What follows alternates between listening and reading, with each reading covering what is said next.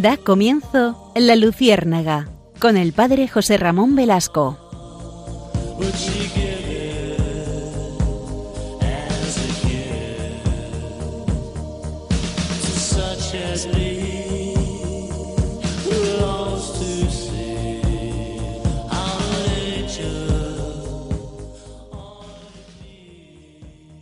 Unos días atrás se ha estrenado una película que en España pues seguramente va a resultar muy interesante.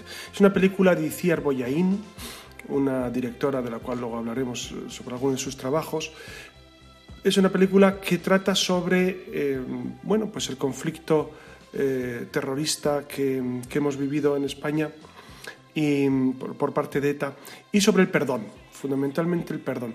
Sigue la, secuela, esta película de, de Iciar Boyaín que se llama Maishabel, sigue la secuela pues, de, una, de una obra, yo creo que muy importante de literatura que se llama Patria, una novela, que, que cuenta eso, el, entresijo de, lo que ocurrió en, pues en, toda la zona del País Vasco, de las provincias vascongadas, y lo que, lo que ocurrió con ETA y cómo durante cuatro décadas sufrimos el resto de los españoles y, todos los españoles sufrimos ese horror del terrorismo.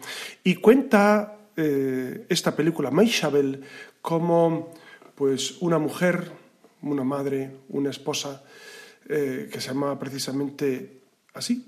Eh, ella siente la necesidad de reencontrarse con la persona que había asesinado a su marido, ¿no? Es, esta mujer es la viuda de Juan María Jauregui, que fue gobernador de Guipúzcoa y que fue asesinado en el año 2000. ¿Y quién fue su asesino?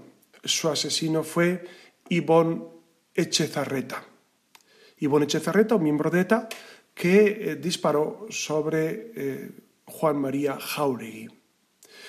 Esta mujer, Isabel Lassa, eh, ciertamente es, es, un prototipo de cómo se debería vivir el pasado. Claro, no todo el mundo puede llegar a esto. Eh, fíjense, yo en la, en la película y en, el, en, el, texto no he visto eh, esa, digamos, esa motivación cristiana para el perdón, pero eh, la cultura en la que se desenvuelve precisamente es esa cultura cristiana que logra ofrecer el perdón. Aunque la directora Iciar Boyaín dice explícitamente en una entrevista no se trata de perdón, sino de segundas oportunidades. Claro, esta palabra perdón suscita inquietud, ¿no? Para nosotros los cristianos es una palabra que está continuamente en nuestra jerga, en nuestro día a día. Nosotros lo vivimos continuamente. En la, Eucaristía hablamos de perdón. El gran sacramento de la confesión es el sacramento del perdón. Pero es verdad que, que esta palabra y sobre todo este gesto cuesta a mucha gente le cuesta y, muchas personas dicen, bueno, yo perdono pero no olvido, o yo, ¿cómo puedo perdonar eso? O, cómo puedo olvidar lo que me hicieron, aunque quisiera perdonar pero no puedo. Estas cuestiones eh, están eh, continuamente en el acervo popular. ¿no? Incluso a mí me sorprende como hablando incluso con adolescentes, cuando les pregunto, ¿y, vosotros perdonáis de corazón? Y algunos, bastantes, me dicen, no, no, yo hay cosas que no puedo perdonar. Una ocasión les pregunté, ¿pero qué os han hecho tan grave como para no perdonar y olvidar? Hay algo tan horrible que... Y ahí era un grupo y no, no respondieron, pero ciertamente hay personas, incluso cristianos, que llevan en su corazón heridas profundísimas que es evidente que no se puede olvidar algunas cosas, es evidente, ¿no? Yo pongo el ejemplo, si a mí, por ejemplo, alguien me hace una, profunda herida en, una mano, imagínense, cada vez que vea mi mano me acordaré de ese, o, me la deja inutilizada, imagínense que queda mi mano inutilizada, pues realmente eh, me acordaré cada vez que necesite esa mano. Pero, pero ese, es un, ese es un olvido que, no puede llegar, porque sí, sino eh, lo que el cristianismo prefiere y lo que eh, Cristo nos propone es perdonar y olvidar moralmente todas las ofensas. El gran ejemplo es Cristo en la cruz, que murió perdonando. Por eso me intriga mucho que mm, en esta película, no sé, en esta película Chabel, que es una película muy interesante, seguramente, eh, no se refleja nada el, el trasfondo cristiano. Claro, y entonces a mí me admira mucho la gente que mm, por pura filantropía o por puro amor al hombre eh, es capaz de perdonar cuestiones tan tremendas. Hubo otro, otro episodio en la historia del terrorismo español, que lo digo así español porque fuera de, España también se escucha este programa, gracias a Dios, se escucha Radio María por vía internet en América, etcétera, en Estados Unidos. Pues hubo otro episodio que quizás a muchos no les, no les suene, pero, pero sí es, bueno, ha, habido muchos, ha habido más de 800 muertos por parte del terrorismo de ETA, entonces hay episodios de todos los colores, ¿no? Pero es verdad que, hay episodios que han eh, expresado ese perdón. Irene Villa, Irene Villa, que era una niña que sufrió eh, un atentado con un coche bomba, la bomba iba para su padre, porque su padre era militar, pero ese día su padre no cogió el coche, sino su madre conducía y ella iba en el asiento del copiloto y la bomba estalló. Y en una ocasión le preguntaron en Erevilla, yo leí hace años, ¿eh? ¿Eh? si ella había perdonado y ella dijo que sí y que y su mamá también, su madre también había perdonado a los que le agredieron, pero a su padre le costaba más y su padre no vivía en paz porque no acababa de perdonar aquello. ¿no? Fíjense que, el perdón finalmente es una salvaguarda, es un modo de, en el fondo, quitarnos ese pasado que tan pesado es, tan pesado es, cómo, cómo nos agobia nuestro propio pasado en ocasiones y no nos reconciliamos con él.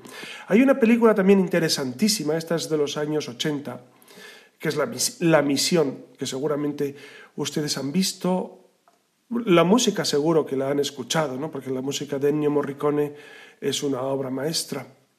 Bueno, pues en esa película hay una escena que a mí siendo adolescente, cuando vi la película por primera vez, me dejó muy impactado. Y es cuando el capitán Mendoza, que, lo, que lo encarna Robert De Niro, Robert De Niro hace un papel magistral en esa película. Bueno, pues mata a su hermano por una cuestión de celos, de, de infidelidades, etcétera mata a su hermano y, se arrepiente, se arrepiente el capitán Mendoza y pide perdón, pide perdón en jesuita, que es el padre, eh, es Jeremy Irons, que hace de jesuita. Y, y entonces el, jesuita le perdona, por supuesto, le dice que Dios le perdona y que tiene que hacer penitencia por su pecado.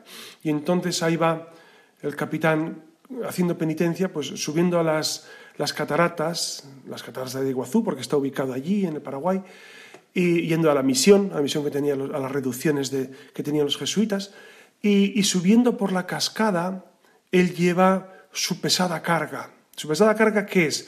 Pues es como una red que contiene su armadura, que contiene su espada, que contiene su arcabuz, que contiene todo lo que en el pasado él había estimado eh, en su honra y su gloria era, eh, porque era un hombre, era un hombre perverso, es decir, eh, no solamente había matado a su hermano, sino que había esclavizado a, muchos indígenas, había hecho muchas tropelías. El caso es que sube por la cascada, si ustedes han visto, han visto esta escena, se acordarán de ella, sube por la cascada y al final, después de, de esa pesadísima ascensión, un indígena, ya cuando está pues, en la cima, corta la cuerda de su pasado. ¿no? Es una escena preciosa, ¿no?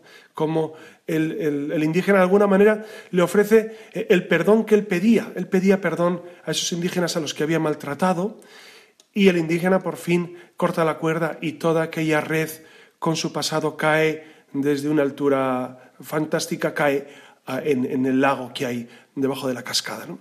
Es una escena que, que nos puede ayudar, a mí por lo menos me ha ayudado siempre, siempre que la recuerdo, a rememorar cómo es el perdón de Dios. El perdón de Dios realmente cura, cura todo el pasado, cura precisamente todo lo que hemos hecho mal, todo lo que hemos cometido en contra de Dios, de nosotros y de los demás, y lo perdona, y lo resana, Y esto es verdad. Y entonces los, los católicos, no los cristianos, porque ustedes saben que los protestantes no tienen el sacramento de la confesión, no lo viven, no, eh, ellos tienen, eh, pues claro, muy coherentes con Lutero, viven esta realidad de otra manera, muy distinta. ¿no? Entonces nosotros tenemos el gran don de, de creer en lo que Cristo dijo, a quienes perdonéis los pecados les quedan perdonados, a quienes se los retengáis les quedan retenidos. Por lo tanto, es fascinante recordar que nosotros tenemos el acceso a la confesión, el acceso al perdón de Dios. Durante esta semana, o, la semana pasada, hemos vivido también otra realidad muy interesante sobre, sobre mm, cómo el Papa Francisco escribió un documento a la Conferencia Episcopal Mexicana, pues hablando precisamente de, eh, lo que eh, había ocurrido eh, en México durante mucho tiempo. Y, ha sido un texto mal interpretado, curiosamente, ¿no?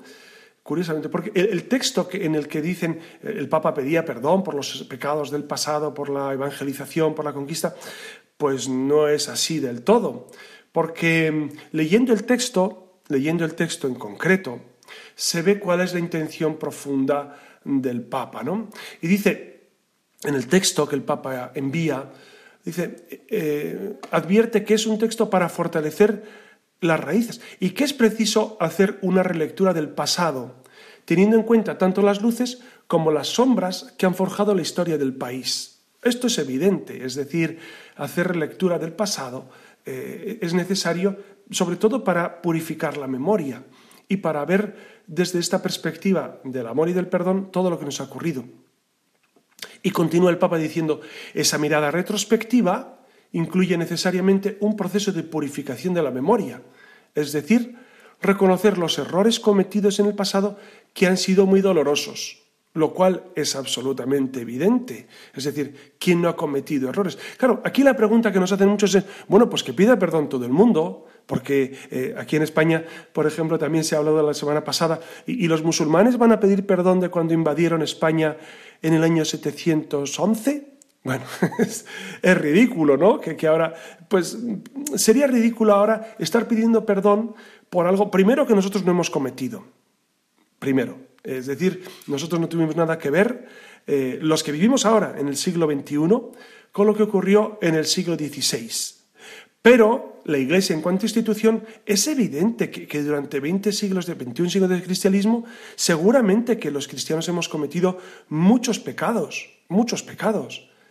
No solamente en, la evangelización de América, sino desde el siglo I, desde, desde que a Cristo lo traicionó Pedro y Judas, y los otros diez lo abandonaron. Fíjense, fíjense si hemos cometido pecados en la historia de la Iglesia. ¿Hay que pedir perdón? Por supuesto que hay que pedir perdón por, por todo lo que, de lo que somos responsables. A nivel eclesial podemos pedir perdón por, por todo lo que la Iglesia ha hecho. Pues también, ¿cómo no? Se puede hacer porque somos un cuerpo, porque somos eh, la esposa de Cristo, porque vivimos en, en, comunión. De hecho, el Papa, el Papa Francisco recuerda cómo en diversas ocasiones tanto mis antecesores como yo, y cito textualmente, hemos pedido perdón por los pecados personales y sociales y por todas las acciones o omisiones que, no contribuyeron a la evangelización. Pues es evidente que, en nuestra historia hay luces y sombras. Y dice el Papa, pedir perdón a nivel global porque somos un cuerpo, porque es mi familia la que está ahí.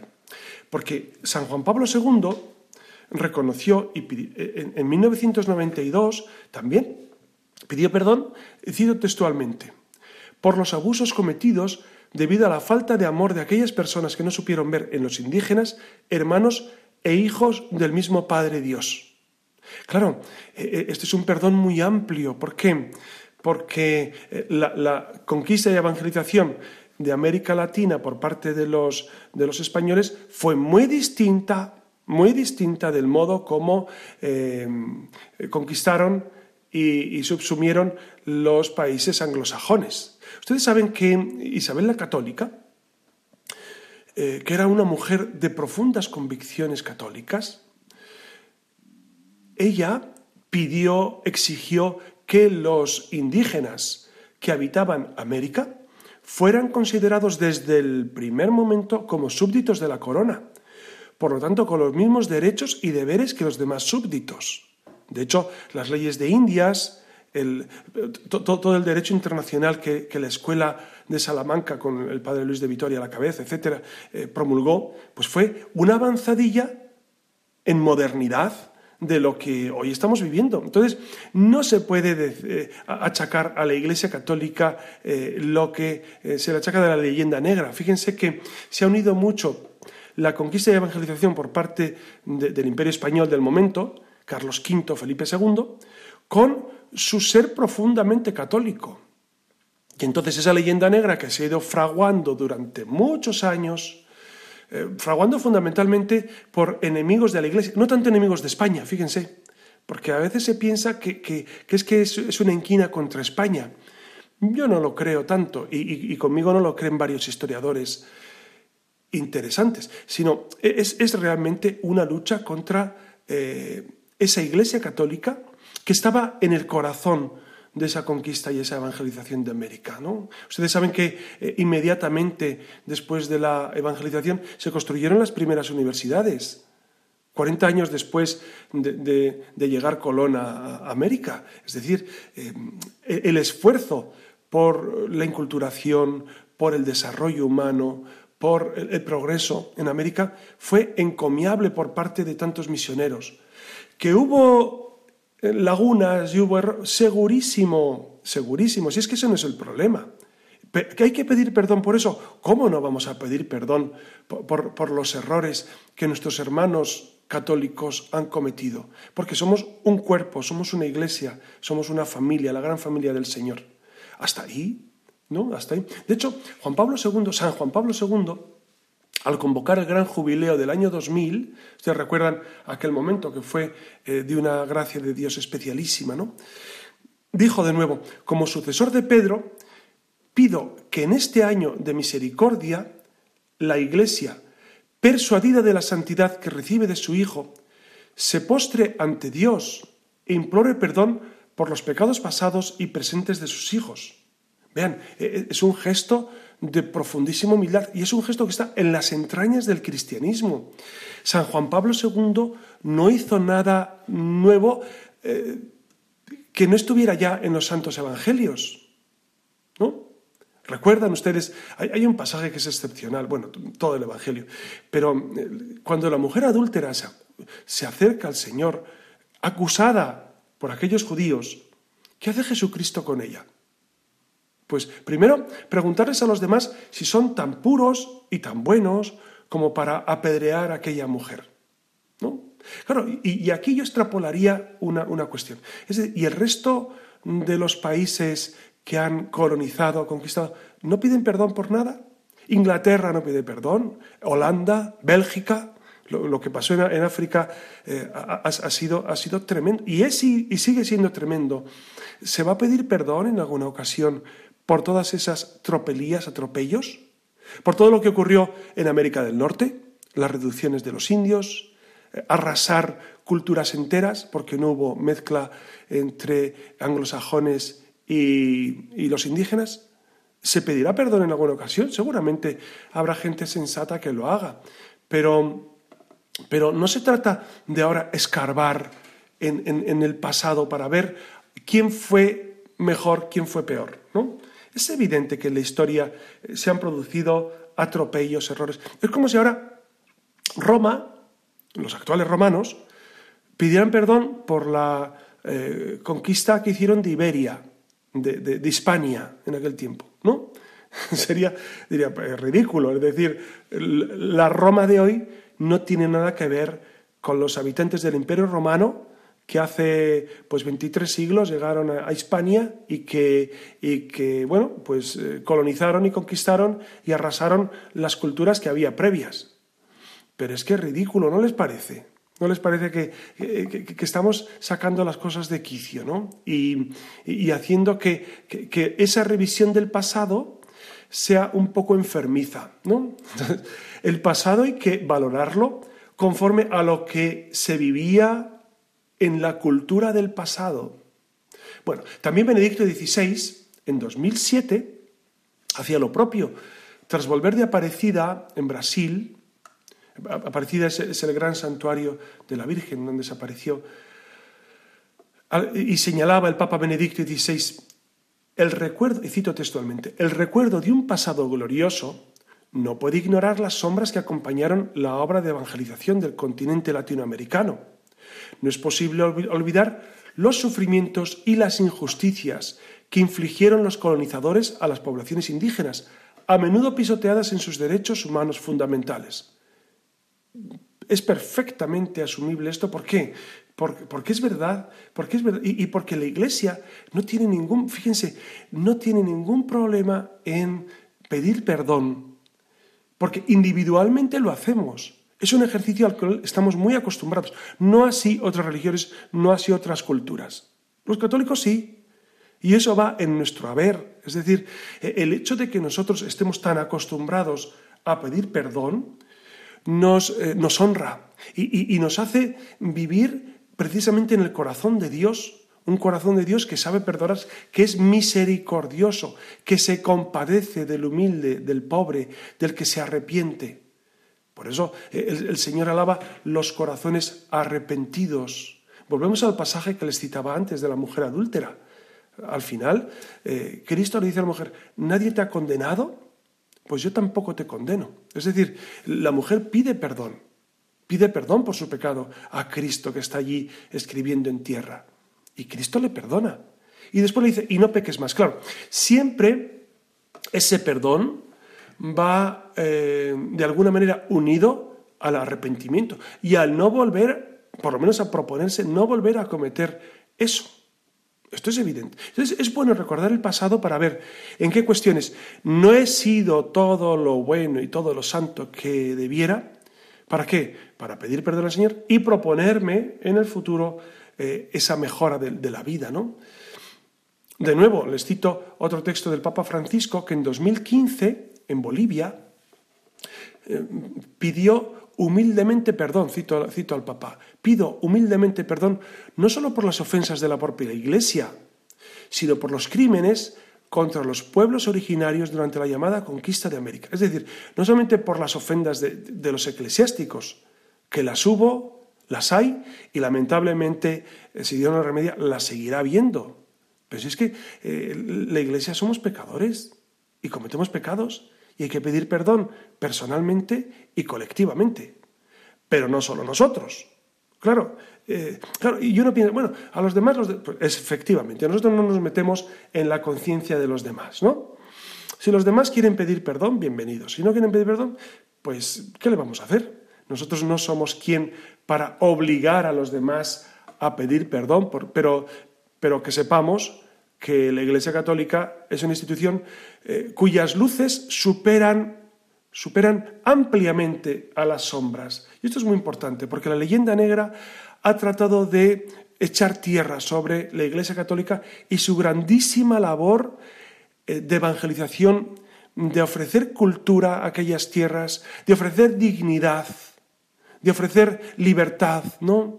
Desde el primer momento, a pesar de las dificultades, la Iglesia ha sido abanderada de la libertad. Por más que ahora el progresismo que, nos invade y, y que nos sofoca no quiera entenderlo, pero la Iglesia Católica es la cuna de la libertad, porque Cristo vino para hacernos libres. Si les parece, vamos a tener un pequeño eh, momento musical con la hermana Glenda, una, una canción preciosa sobre el perdón, y después continuamos.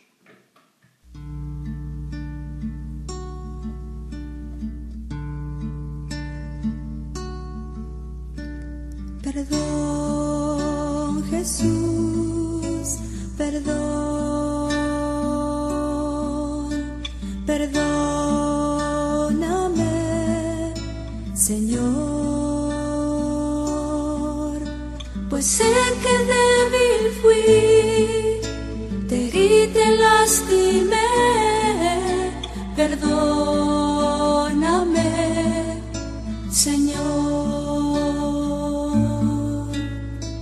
Perdón, Jesús, perdón. Perdóname, Señor. pues sé que débil fui, te herí, te lastimé,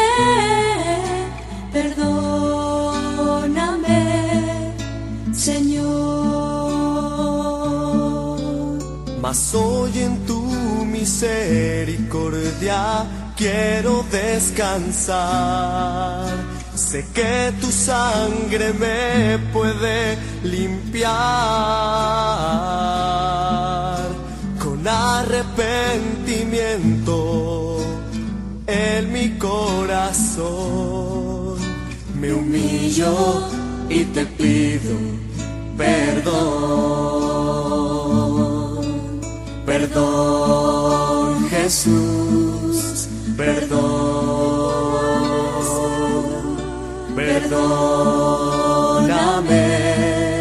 Señor. Pues sé que débil fui, te herí, te lastimé. Perdóname, Señor.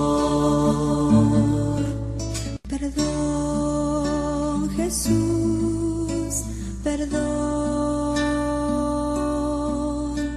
perdóname, Señor, pues sé que débil fui, te herí, te lastimé, perdóname, Señor. Perdón, Jesús,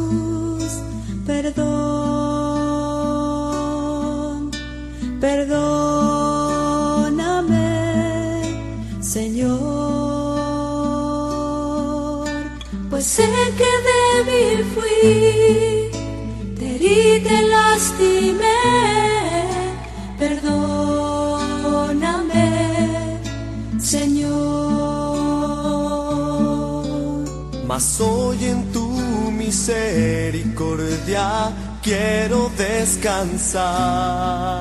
Sé que tu sangre me puede limpiar con arrepentimiento en mi corazón. Me humillo y te pido perdón. Perdón, Jesús, perdón. Perdóname, Señor. Pues sé que débil fui, herí, te lastimé. Perdóname, Señor.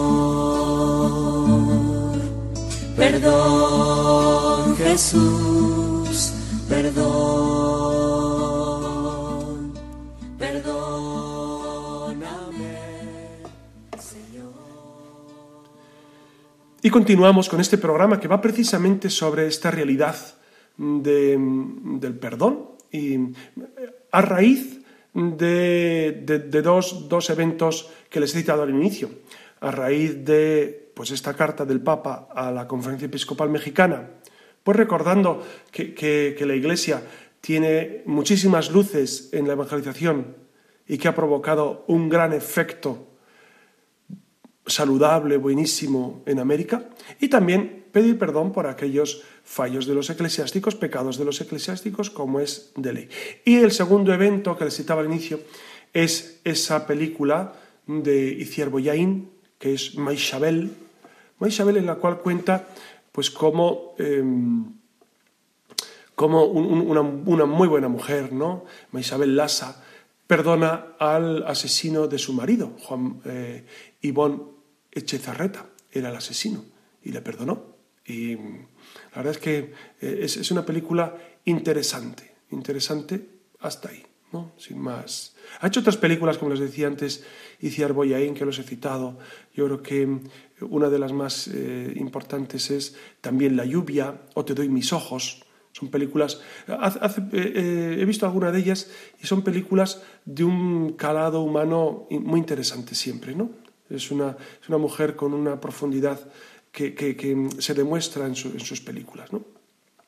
Bueno, y continuamos con, este programa que, que, estamos realizando sobre esa necesidad de tener ese corazón que perdona y ese corazón que pide perdón. Claro, para pedir perdón hace falta una dosis de humildad bastante grande, como ustedes seguramente reconocen, ¿no? Es decir, la pregunta, ¿por qué mucha gente no pide perdón? Pues miren, yo creo que no se pide perdón en ocasiones porque uno no es consciente de lo que ha cometido, ¿no? Es verdad que, mucha gente nos dice, pues es que yo no sé de qué tengo que pedir perdón, o de qué me tengo que confesar, o de qué, o, por qué yo tengo que, ir a mi hermano, a mi familiar, a mi, a mi amigo, y si es que yo no he faltado. Entonces, a veces es la inconsciencia la que nos hace, el no saber, Y otras veces puede ser la soberbia, es decir, eh, sabemos que hemos hecho mal, somos conscientes de que hemos ofendido a Dios o al hermano, pero nuestra soberbia, amigos míos, que nos acompaña hasta la tumba y, un poco después, si me permiten, pues no nos, no nos deja ofrecer ese perdón. ¿no? ¿Qué, es, eh, ¿Qué es la práctica del perdón? Pues la práctica del perdón implica eliminar esos pensamientos negativos hacia otras personas, ¿no? El resentimiento, el odio, el deseo de venganza, desaparecen cuando hay un perdón genuino. Mire, fíjense, cuántas veces y cuántas personas me han dicho, mire, e-, el día que yo perdoné, me quité una pesadísima carga de mis espaldas. Y segundo, el día que yo acepté el perdón de Dios, porque había cometido un pecado gravísimo y yo no me podía perdonar a mí misma, a mí mismo. Pero cuando acepté el perdón de Dios, ese día me liberé. Recuerdo, eh, esto ha pasado con, muchos, eh, con muchas circunstancias, ¿no? pero a mí me lo contó una persona hace muchos años, eh, lo contó en público, precisamente que había cometido un aborto, y en esa reunión dijo que, lo dijo así a, las claras, sin problema, dijo que em, después de 30 años sin confesarse, había cometido un aborto y 30 años estuvo sin confesarse. ¿Por qué? Porque, eh, decía ella, porque no me perdonaba a mí misma, no me podía perdonar a mí misma. Y entonces ya cuando eh, pidió perdón a Dios en la confesión, se pudo perdonar a sí misma y pudo olvidar eso que, que claro, es tremendo, sí, pero Dios lo perdona y Dios vuelve a reconciliarnos con Él, ¿no? Entonces, el, ofrecer perdón es transformar las heridas abiertas y dejar la cicatriz. Claro, siempre quedará la cicatriz, pero, pero, pero bueno, es el recuerdo del pasado. Las cicatrices de nuestro cuerpo y de nuestra alma son recuerdo del pasado, pero ya no son heridas. Es muy importante, ya no queda la herida, ¿no? Por eso, a veces la práctica del perdón es un proceso largo y costoso, porque em, llegar a completar el proceso emocional y moral del perdón, pues suele llevar su tiempo. Hay un camino que recorrer desde el momento en que se decide perdonar hasta que se hace efectivo. Recordemos el caso de José en el Antiguo Testamento, José el hijo de Jacob, que perdonó a sus, sus hermanos, le vendieron, recuerdan, a los ismaelitas, por 20 monedas. Le vendieron y los ismaelitas le llevaron a Egipto. Bueno, pues él perdonó a sus hermanos, pero tuvo que pasar su proceso y, luchar contra sus propias reacciones. Es normal que, uno tenga, uno necesita su tiempo para perdonar, yo eso lo comprendo perfectamente, ¿no? Cuando te han ofendido gravísimamente, pues sí, necesitas tu, tu oración, necesitas ponerte eh, al calor de Dios, al calor de la oración, para lograr ese perdón. Pero eh, es evidente que cuando miras a Cristo crucificado, que muere diciendo, Padre, perdónalos porque no saben lo que hacen, pues tú cómo no vas a perdonar. Claro, es que, es que una vez que miras a Cristo crucificado, lo siguiente es ofrecer perdón y pedir perdón. Eh, el perdón puede ser unilateral, es decir, yo puedo y debo perdonar aunque la otra persona se muestre reacia, porque a veces ocurre eso, ¿no? que nosotros queremos perdonar a otro, pero el otro no quiere recibir nuestro perdón. Bueno, no hay problema. Puedo perdonar en la intimidad de mi corazón, en secreto, ¿Recuerdan ustedes que Esteban, el protomártir, cuando era apedreado, recuerdan que, en el texto hay, una, coda interesantísima que dice, eh, Pablo, que, estaba cuidando las vestimentas de los que apedreaban, aprobaba la ejecución, dice ese texto de los Hechos de los Apóstoles. Está en el capítulo 7. En el capítulo 7 hasta el final está ese texto, ¿no? Eh, bueno, pues, pues San Esteban protomártir dice, Señor, no les tomes en cuenta este pecado. ¿Ven? E, esa es la actitud. E, e, los que apedreaban seguramente se reirían de él, ¿no? Si le escucharon aquella frase, Señor, no les tengas en cuenta este pecado, se reirían de él. Bueno, como se rió el, ladrón, el ladrón, el, que, el que la tradición ha llamado gestas, ¿no? que estaba crucificado junto a Cristo. El mal ladrón que llama la tradición que se reía de Jesús y le dijo, si eres Dios, bájate de la cruz y sálvanos a nosotros. Bueno, pues seguramente habrá gente que se ría cuando usted le pida perdón o le ofrezca perdón. ¿Le ofrece perdón? Bueno, pero eso es lo de menos, ¿no? Lo importante es que nosotros hemos obrado conforme a lo que el Señor nos propone, ¿no? Y, y la meta primera del perdón no es que las dos partes enfrentadas vuelvan a ser amigas, porque a veces pienso, bueno, yo le perdoné o le pedí y no hemos vuelto a ser amigos. Bueno, es que suele ocurrir que, mm, que el corazón herido, iba a decir el corazón partido, como decía como dice el cantante este, pues eh, el, corazón eh, no es fácil de, O sea, nosotros queremos perdonar y perdonamos de corazón, pero luego es verdad que, que nuestra emotividad, nuestra sensibilidad necesita tiempo, Necesita eh, incluso resanar heridas que las tenemos emotivamente muy en el fondo del corazón. Y hay veces, es verdad, en que es imposible volver al mismo tipo de relación después de una ofensa grave. Así ocurre, por ejemplo, eh, pues cuando hay divorcios, cuando hay separaciones, pues la gente que se quiere mucho, muchísimo, cuando se separa, cuando se falta el respeto, es difícil luego curar eso muy difícil y el corazón queda muy herido. Yo creo que Dios no nos pide un maniqueísmo o un masoquismo restaurando relaciones imposibles. Es decir, claro, usted ha perdonado, yo he perdonado y ya está. No es necesario que ahora nos vayamos a tomar cañas a todas horas o que seamos amigos, amiguísimos como él éramos. No, ya está. El, corazón tiene circunstancias que, que a veces no podemos evitar, ¿no? La reconciliación realmente es un resultado deseable y volver a ser como antes, pero no siempre es posible, no siempre es posible. Pero sí que nos pide el, Señor amar al que nos ha ofendido, con un amor sobrenatural. Claro, para esto es necesario rezar, amigos. Cuando la gente dice, hombre, para ser bueno no hace falta hacer oración, mentira y gordísima o los que acuden a los sacramentos, etcétera, eh, no son mejores. Miren, no, sé si son mejores o peores, pero lo que sí sé es que es el camino, es el camino adecuado para conseguir un corazón que perdona y que recibe perdón. ¿Mm? Que perdona y que recibe perdón. Entonces, eh, es el camino. A mí me sorprende cuando la gente dice, bueno, es que para ser bueno no hace falta tanta oración. Es mentira, es mentira gordísima gordísima. Para ser bueno como Dios propone, es decir, querer a tu enemigo, que es lo que Jesucristo dice, dice Jesús, si tu hermano te abofetea en una mejilla, ponle la otra. Si te pide caminar una milla, camina dos. Si te pide el manto, dale la túnica. Eso es Jesús, eso es cristianismo.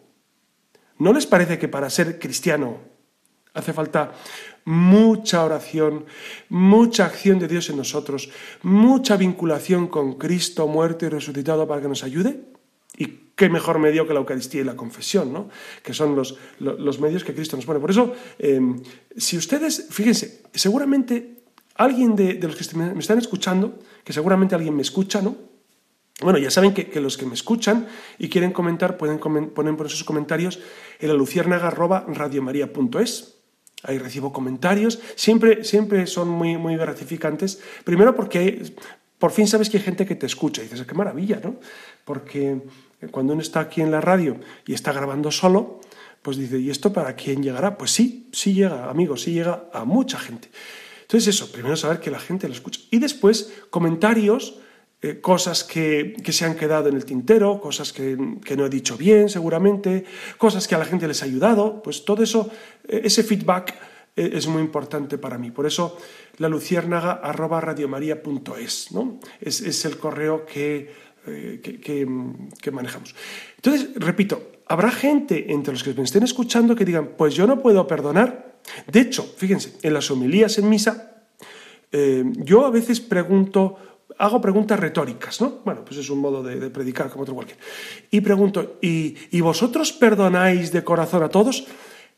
Y en muchísimas ocasiones siempre hay varias personas que me hacen un gesto con la cabeza girando de izquierda a derecha como diciendo no. y es gente que está ahí en misa, pero que dice no, yo no puedo perdonar eh, esto o lo otro. Claro, y yo me pregunto, ¿y por qué?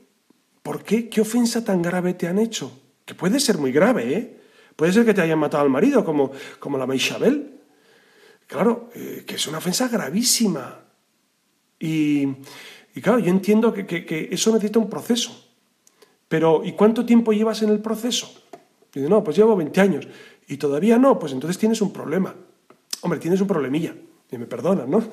me perdona usted que está escuchando esto, pero si, después de muchos años no acabas de perdonar, tienes un problemilla.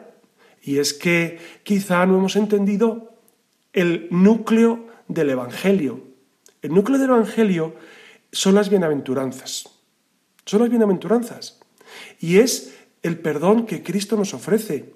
Y es Cristo infinita bondad, infinita misericordia que eh, nos da su cuerpo y su sangre para que nosotros vivamos en armonía, en paz. Por eso, esa incapacidad para perdonar, eh, si, han pasado muchos años, mucho tiempo, seguramente hay, hay una dificultad de, vida espiritual. Creo yo, ¿eh? Seguramente algunos expertos teólogos eh, lo profundizarían más y, verían más allá, pero yo considero que si nosotros nos confesamos, y nosotros comulgamos a diario, muchos de nosotros, ¿no? Eh, claro, en nosotros tiene que estar el perdón, eh, ofrecer perdón, es decir, eh, pedir perdón a quien hemos ofendido, por supuesto, pedir perdón, porque, porque todos ofendemos, los curas ofendemos, los obispos pueden ofender y los laicos ofendemos, entonces tenemos que pedir perdón, pero también perdonar de corazón. Padre, es que usted no sabe lo que a mí me han hecho. Ya, ya, ya, si, si es que comprendo, comprendo que hay, que hay ofensas gravísimas, gravísimas. Pero, pero claro, Cristo te ayuda. La oración nos ayuda. El mirar a Cristo crucificado es la medicina. Por eso dice en la carta de San Pedro, tus heridas nos han curado. Cuando tú ves a Cristo crucificado, cuando ves, has contemplado la pasión y has contemplado los horrores, no solamente físicos, sino morales de la pasión de Cristo, ¿no? Como dice San Ignacio, contemplar cómo eh, se, oscurece la divinidad y deja padecer a la sacratísima humanidad, ¿no? Como, Cristo, verdadero Dios y verdadero hombre, sufre lo indecible y perdona, y perdona. Entonces, claro, porque ese es un crimen de lesa divinidad, matar a Cristo. Es tremendo. Es, el pecado de la humanidad y, y, la ofensa de la humanidad a Dios, matar a Cristo, ¿no? Y sin embargo, es el camino para la redención, para la resurrección. Por eso, eh, al mirar a Cristo crucificado, ¿cómo no vas a perdonar? San Ignacio de los ejercicios tiene una expresión preciosa en la, primera semana, que es, que es el tema del pecado. Dice, contemplar mis pecados y acabar con un coloquio al Señor, a Cristo crucificado, y decir, ¿qué he hecho por Cristo? ¿Qué hago por Cristo? ¿Y qué tengo que hacer en adelante por Cristo? ¿Ven? Eh, es una reflexión preciosa. Para concluir este, este, este programa de la Luciérnaga, Concluyámoslo así, con esta expresión que San Ignacio eh, propone al ejercitante. ¿Qué he hecho por Cristo? ¿Por qué he hecho por Cristo? Pues a veces ofenderle gravísimamente eh, a, él y a mis hermanos, ¿no? ¿Qué hago por Cristo? Pues arrepentirme profundamente, pedirle perdón a Él y pedir perdón a mis hermanos de corazón y aceptar el perdón que me ofrecen otros. Aceptar el perdón. No, es, que, es que la ofensa es muy... Sí, sí, sí, la ofensa puede ser todo lo grave que usted quiera pero acepte el perdón que otros le ofrecen. Y, tercero, ¿qué voy a hacer en adelante por Cristo? Pues vamos a pedirle vivir en Él, vivir en Él, Fíjense, se vive con una gran paz y seguramente muchos de los que me están escuchando corroborarán esto y dirán, ¿qué paz tengo desde que he pedido perdón a esta persona o he perdonado la ofensa que me hicieron que fue tremenda? La he perdonado, trato de olvidar, queda la cicatriz, pero claro, porque la cicatriz no se puede borrar a veces. Pero en mi corazón está el perdón y está la oración por esas personas que me han tratado mal, por esas personas que me persiguen, por esas personas que hablan mal de mí, por esas personas que me llevaron a juicio, por esas personas que me calumniaron, por esas personas que, que, me odian. Puede ser que alguno de ustedes diga, pues es que a mí me odian, como a Cristo. Bueno, pues entonces eh, descanse en el corazón de Dios. Descanse en el corazón de Dios y, dígale al Señor, Señor, ¿qué voy a hacer por ti? Pues voy a procurar tener un corazón como el tuyo. Te pido, Señor, que me des un corazón como el tuyo, que perdona, que perdona y olvida. Perdona y olvida. Bueno, pues esto le pedimos al Señor y como ven hemos llegado en este programa al final de nuestro, de nuestro tiempo. Yo les agradezco mucho que estén ahí escuchando, que sean horas intempestivas, pero les agradezco mucho, les agradezco mucho su oración y les doy mi bendición. Yo les bendigo en el nombre del Padre y del Hijo y del Espíritu Santo. Amén.